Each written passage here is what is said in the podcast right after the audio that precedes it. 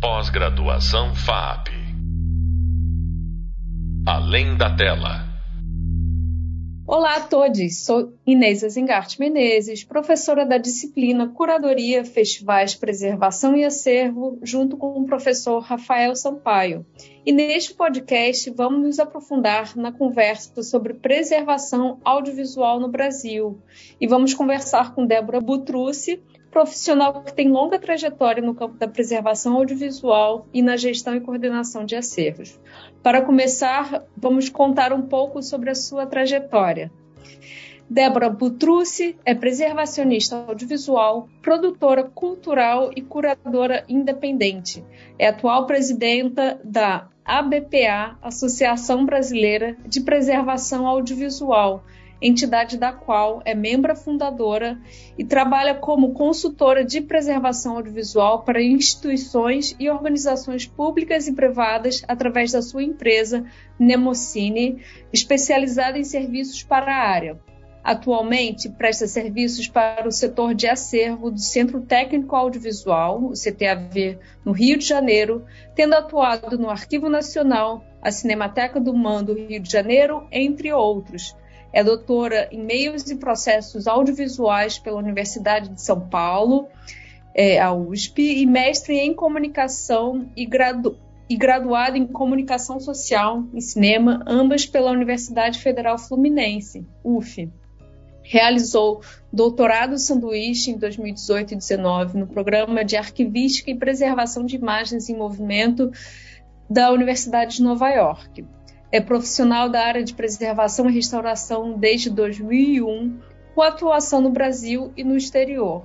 Realizou especializações nos Estados Unidos, Inglaterra, Itália, Cuba e Espanha.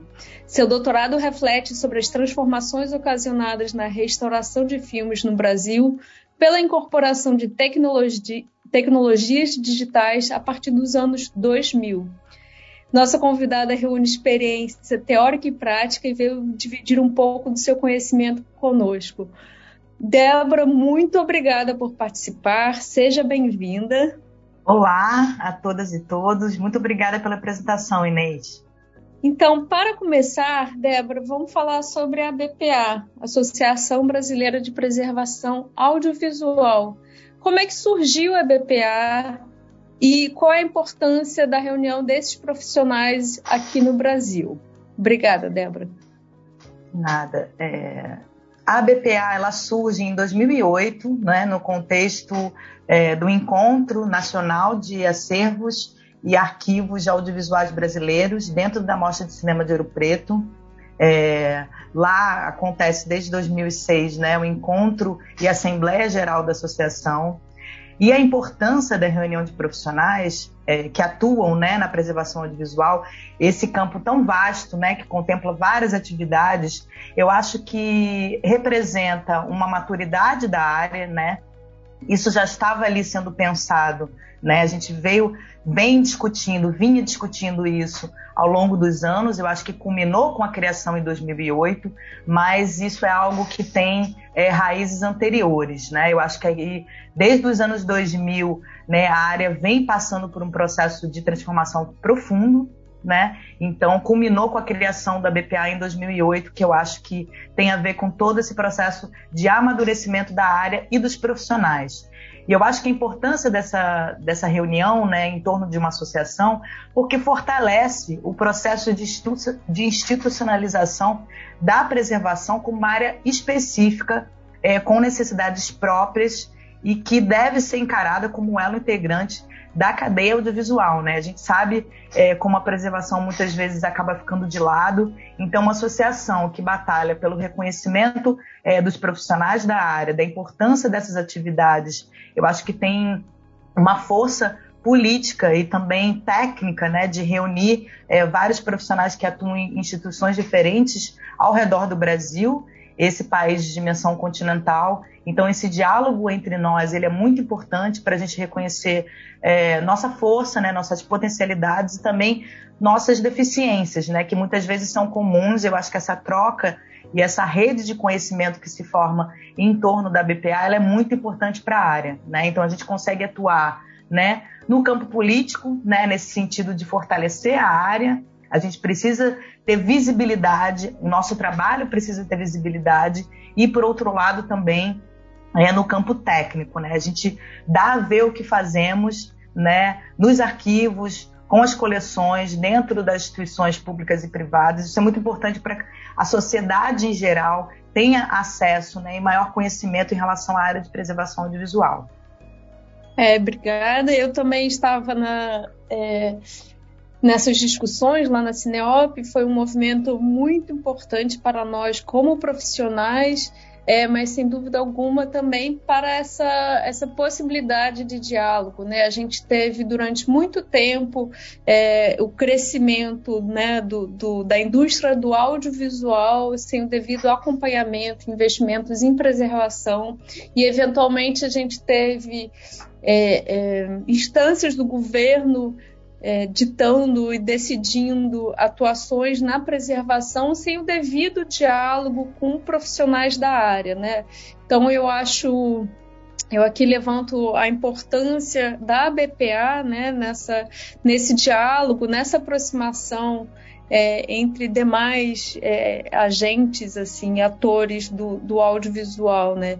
E aí eu, eu fico é, enfim, gostaria também de, de, reforçar que a BPA disponibiliza em suas redes sociais diversos conteúdos, é, como, por exemplo, os diálogos da BPA no canal do YouTube da associação, e onde, enfim, foram feitas uh, diversas discussões durante a pandemia e em seu site muitos outros recursos sobre a preservação audiovisual. É, então, vamos passar para a próxima pergunta, que é algo que se relaciona com sua pesquisa de doutorado.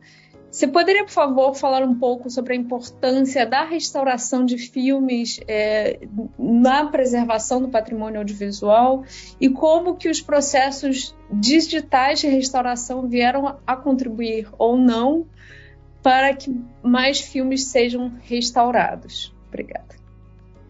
É, obrigada pela lembrança né, em relação ao material que a gente disponibiliza, disponibiliza nas redes da BPA. Sempre importante né, a gente divulgar isso. Em relação à restauração, como eu disse né, brevemente na outra pergunta, que a preservação audiovisual é atividade, é esse guarda-chuva amplo né, que é, contempla diversos aspectos. Um dos aspectos é, da área de preservação audiovisual é a restauração. A restauração é muito importante né, porque dependendo do estado de conservação que o material se encontra, é, o restauro é a única ação possível para que a gente possa é, transferir né, daquele conteúdo, daquele suporte que já se encontra deteriorado, aquele conteúdo para um suporte saudável, né? E transferir esse conteúdo respeitando toda a integridade né, estética, a, né, as características históricas de quando esse material foi produzido. Então a gente uma das intenções, que nem sempre é possível, é respeitar né, todas as condições é, originais né, de como essa obra foi produzida. Então, o restauro é muito importante, só que a restauração ela, ela, é cara, ela é altamente custosa. Né? Nos últimos anos, com o fechamento de laboratórios é, que atuam né, fazendo processamento fotoquímico, é, essa atividade se, se tornou ainda mais complexa. Então, é, a minha pesquisa né, desenvolveu bastante o tema da restauração de filmes no Brasil, mas eu sempre gosto de frisar que a conservação preventiva talvez seja mais importante né, a gente focar é, na conservação preventiva dos materiais audiovisuais, é, não perdendo de vista a importância né, e muitas vezes a necessidade, dependendo do estado de conservação, de ser feito um restauro né, numa obra audiovisual. Então, o digital, né, as ferramentas digitais, né, elas vieram contribuir muito né, para as atividades de restauro, porque elas conseguem intervir é, de maneira que né, os, as ferramentas dentro da, do campo né, fotoquímico não conseguiam atuar de maneira tão definitiva. O digital ele abriu muitas possibilidades, mas por um outro lado ele trouxe alguns outros problemas. Né? A gente sabe que você tem que ter, né, é, o digital ele cria sobretudo um problema em relação ao armazenamento, né, desses arquivos digitais que são gerados é, principalmente se você estiver fazendo uma intermediação digital, mas é, o restauro atualmente ele contempla né, essas saídas digitais também para poder oferecer o acesso né, no formato digital é algo é, que foi incorporado nesse processo de restauro, né? E uma, é, é, digamos, é, dos resultados obrigatórios desses processos de restauro. Então, eu não consigo dizer que as ferramentas digitais elas aumentaram ou não aumentaram a restauração de filmes. Obviamente, elas contribuíram por um lado e criaram outros problemas por outro, né? Principalmente relacionado ao armazenamento dos arquivos digitais, porque a gente não pode pensar a curto prazo, né? A gente sabe que o digital, o horizonte de planejamento, ele é menor, né? Quando a gente fala de longo prazo, né? Talvez nem seja possível a gente falar de longo prazo. A gente consegue falar em um horizonte de 20 anos, talvez, né? Na seara digital, mas então ele cria esse outro problema, né, em termos de armazenamento, em termos de sustentabilidade desses projetos de restauro. A gente sabe que tem um recurso que ele é finito, o arquivo digital ele vai continuar existindo e como é, pensar em médio e longo prazo nesses arquivos, né? Visto que os recursos já terminaram, é, porque a gente trabalha por projeto. Então, dentro da realidade dos arquivos audiovisuais, isso pode ser pensado de forma diferente, né? Mas também a gente sabe como é difícil, em geral, os arquivos acessarem, né? É, e poderem lançar a mão de projetos de restauração, né? É, a realidade, infelizmente, é essa. Então, por um lado, é bom sempre a gente problematizar a questão do restauro, né? Então, ele sim, né, as ferramentas digitais trouxeram sim muitos benefícios, mas criaram outros problemas que também são de difícil resolução porque demandam recursos. E a falta de recursos é algo crônico no Brasil para a área de preservação audiovisual. Débora, é, obrigada por trazer a questão da conservação como um elemento é, mais sensível é, para a preservação do patrimônio, né? Eu acho que tem um pouco da a, o, quando tivemos o advento digital é, levantou-se bastante a ideia de que vamos digitalizar, vamos tornar acessível, está resolvida a questão, quando que, na verdade, como você mesmo é, comentou, a gente tem a criação de novos problemas, novos desafios. E quando a gente está falando de restauração, a gente está falando em, em arquivos é, de, de grande resolução que acarretam também em um número muito expressivo de, de dados a serem armazenados, o que torna ainda mais desafiador toda é, é, todo esse fluxo de trabalho. Tivemos no Brasil, no início desse Uh, no início desse século, um investimento grande em restaurações, o que gerou, sem dúvida alguma, uma ativação desse campo, é, mas tivemos também é, questões que foram surgindo ao longo do tempo, como, por exemplo, é, um foco é, maior nos cânones já existentes do cinema brasileiro e, de certa forma, uma olvidando é, outros, é, outros registros audiovisuais que são muito importantes para a nossa cultura e que acabaram não recebendo a devida atenção. É, e como nós vimos na, no Hub Leitura e no hub, no hub visual, é, diferentemente de artes plásticas, onde fazemos intervenções em um objeto físico, é, na restauração audiovisual estamos tratando da transferência de um conteúdo para um novo suporte, sempre respeitando suas características originais da sua criação. É, então, fica aqui o convite para conhecer um pouco mais dessa discussão na sua tese, Débora, que, se possível, compartilhe aqui com os ouvintes é, o seu nome. E aí eu já puxo é, para a próxima pergunta, que quais seriam os maiores desafios, na sua opinião, para a preservação do patrimônio audiovisual brasileiro? É, o título da tese está disponível online no, repo, no, repositório de teses da ECA USP. É restauração de filmes no Brasil e a incorporação da tecnologia digital na virada dos anos 2000. Então, é, convido a todos para para darem uma olhada, eu desenvolvo melhor algumas questões, essas questões também que Inês levantou agora, né, dessa, desse foco momentâneo na restauração de filmes ali no início dos anos 2000, mas que infelizmente durou muito pouco. Né? Em 2015 a gente já vê o fechamento da Labocine, né, que era um parceiro importante, era um laboratório comercial, mas sempre foi um parceiro importante né, na área de restauração de filmes no Brasil que se efetivou dessa forma. Né? Os laboratórios comerciais sempre foram parceiros importantes, visto que somente a Cinemateca Brasileira possui um laboratório né, que com todo é, é, o maquinário é, essencial para um processo de restauro de filme.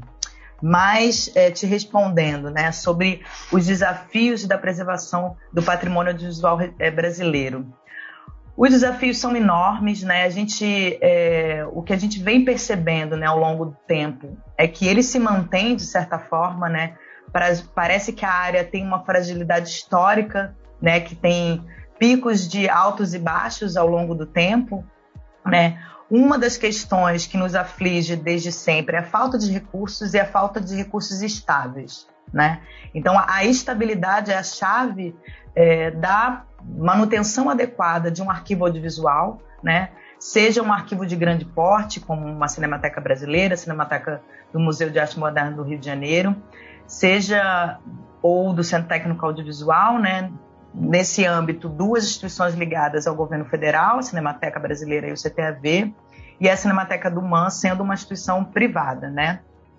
Então, a falta de recursos adequados é, gera instabilidade, gera instabilidade no quadro empregatício, né? O que a gente vê é, que é um outro grande desafio da área é a migração de profissionais, né?